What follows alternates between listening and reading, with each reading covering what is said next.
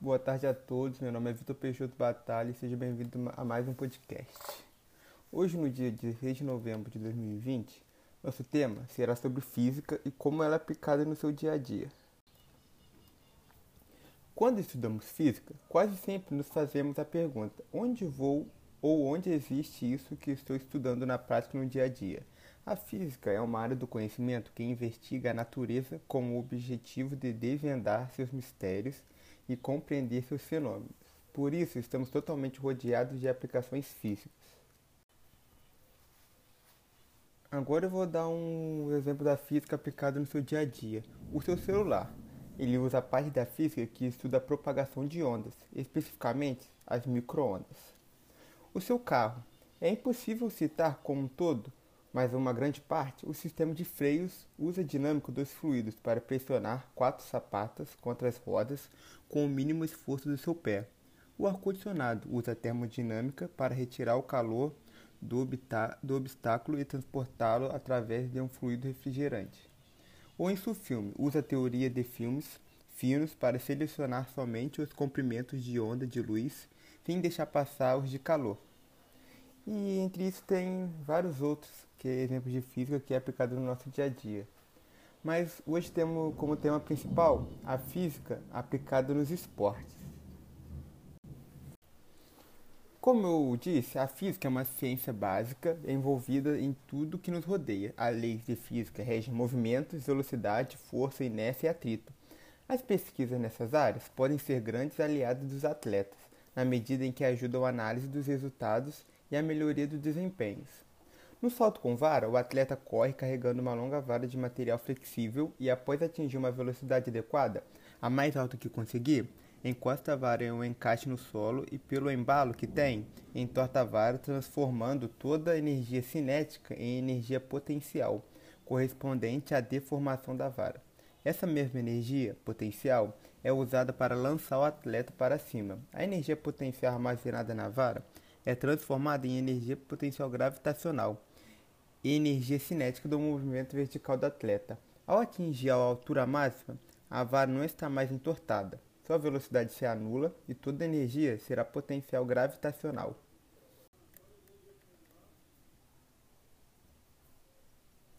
E agora, né, vou falar dos esportes mais popular no mundo, especialmente aqui no Brasil, né, que é o futebol.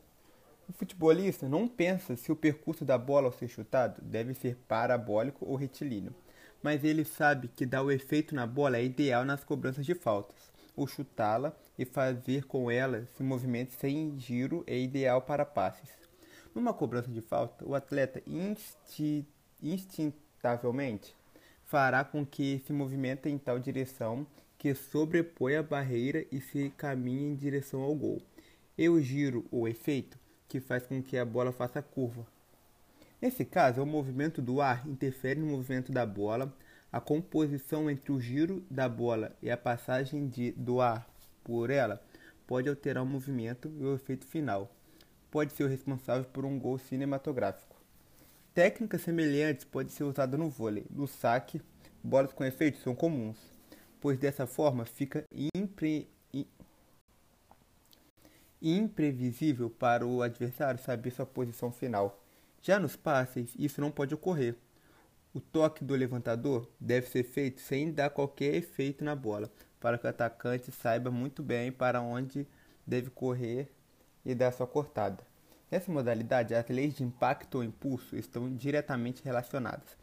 Existem técnicas específicas ensinadas aos jogadores para aprender a lidar com o impacto entre corpos, nesse caso, bola e mão. O jogador de vôlei, além das técnicas relacionadas à trajetória da bola, tem de saber lidar com a força da gravidade. Afinal, seu melhor desempenho é superá-la ao máximo para conseguir dar fortes impulsos e saltar muito alto. Na patinação no gelo, bem como nas pistas de skate, os atletas têm de lidar com atrito. No primeiro caso, ele é muito pequeno por causa do gelo. No segundo caso, o efeito do atrito é minimizado pelas rodas de skate. E a ausência de atrito que traz a beleza aos esportes, pois a habilidade do atleta em lidar com a falta de uma força atrito que o mantenha de pé preso ao chão será diretamente proporcional ao seu bom desempenho. Também um esporte que é muito famoso por ter muita física envolvida nele é o salto à distância. Um atleta do salto em distância consegue ser mais veloz na corrida, cerca de 10 metros, entre os homens e 9 metros para as mulheres. No momento do salto, o atleta dá um impulso para cima de modo a aumentar seu tempo de voo. O ângulo ideal para esse salto seria de 45 graus. Entretanto, como o atleta está em movimento, como o impulso ele consegue saltar formando um ângulo de aproximadamente 22 graus com o corpo na horizontal. Há outros fatores que influenciam a performance nos saltos em distância e nas corridas curtas, como a velocidade dos ventos e a densidade do ar. No caso dos 100 metros rasos, por exemplo, a Federação Internacional das Associações de Atletismo não considera como recorde mundial as marcas estabelecidas como uma velocidade dos ventos maior que 2 metros por segundo. O basquete é um esporte que existe há mais de 100 anos e que tem como objetivo passar a bola por dentro de um cesto para marcar o ponto. A prática dessa atividade, seja na marcação de ponto ou impedindo que os adversários cheguem até o seu lado da quadra, exigem técnicas, que podem ser aprimoradas com o conhecimento em mecânica. No passe, por exemplo, um jogador precisa arremessar a bola para seu colega de equipe antes de um adversário tome sua bola. Como a física dos esportes pode ajudar em uma hora dessa? É bem simples. Para que a, a bola atinja a velocidade necessária para chegar até outro jogador, é necessário aplicar forças por meio de flexões dos dedos, punhos e extensão dos cotovelos. Em passes mais longos, o que exigem forças maiores, os membros responsáveis pela aplicação das forças são as pernas e o tronco. Já o arremesso combina o movimento do passe com a trajetória da bola. Assim é necessário ainda pensar na velocidade, ângulo, ângulo de saltura e resistência do ar, a marcação do ponto nesse caso depende da distância do cesto, velocidade e ângulo do lançamento. Temos também a natação. Já na natação, a velocidade do atleta depende do comprimento de sua braçada, que nada mais é do que a distância que os braços do nadador percorrem dentro da água em determinado tempo. Outro dado importante nesse esporte é a frequência da braçada, ou seja, o número de braçadas que o nadador realiza por minuto. Essas grandezas são inversamente proporcionais, ou seja, Quanto mais delas aumenta, a outra diminui. O resultado de um atleta em uma prova dependendo do, balanceamento entre a velocidade e a frequência, e isso varia com o estilo do nado. O que também varia dependendo do estilo de nado é a força de propulsão. No caso, a força de propulsão vem nos braços, do peito, das pernas e no estilo borboleta de ambos. A água entra na prova para dificultar este movimento. E para finalizar o nosso podcast, eu vou falar um pouco de um tema muito bom que é sobre a Fórmula 1 e a física que é aplicada nela. As corridas iniciaram-se em 1950 em Silverstone, na Inglaterra, inaugurando uma nova etapa de corridas, pois as regras passariam a ser iguais a todos os pilotos e haveria um título para o vencedor. A pista de corrida era antiga pista de repouso, de pouso que foi utilizado durante a Segunda Guerra antes da Fórmula 1. O campeonato era chamado de Grand Prix, porém as corridas aconteciam em cidades diferentes e em cada lugar havia suas próprias regras e os seus campeões. Os primeiros carros tinham um formato de tubo, por isso o nome Fórmula. No Brasil, esse modelo ficou conhecido como charuto.